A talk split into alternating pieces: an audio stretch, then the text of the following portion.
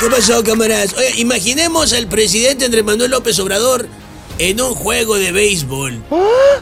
Llega a la caja de los bateadores con la casa llena y...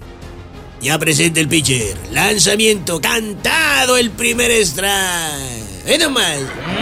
Le hizo swing como dos segundos después de que había pasado. la- Mira, ahora está alegando con el umpire diciendo que él no pasó el bate y que por eso no es strike.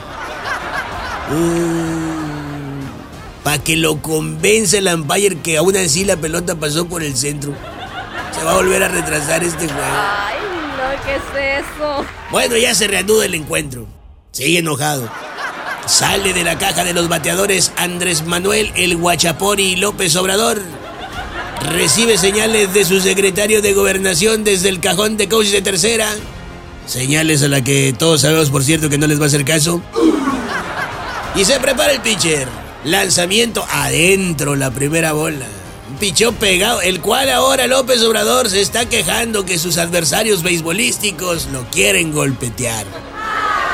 Ay, no. La verdad es que ya llevamos tres años en este aburrido juego de béisbol entre la cuarta T y la oposición, el cual está atascado en un aburridísimo empate a cero carreras.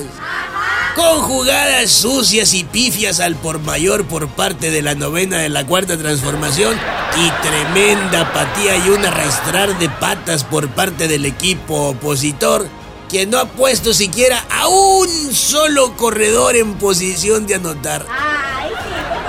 Y usted se preguntará ahí en casita, ¿y el público? No, el público ya abandonamos las tribunas del estadio desde, como desde la primera entrada.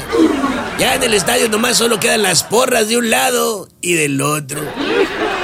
Ay, ya que se acabe el juego, por favor.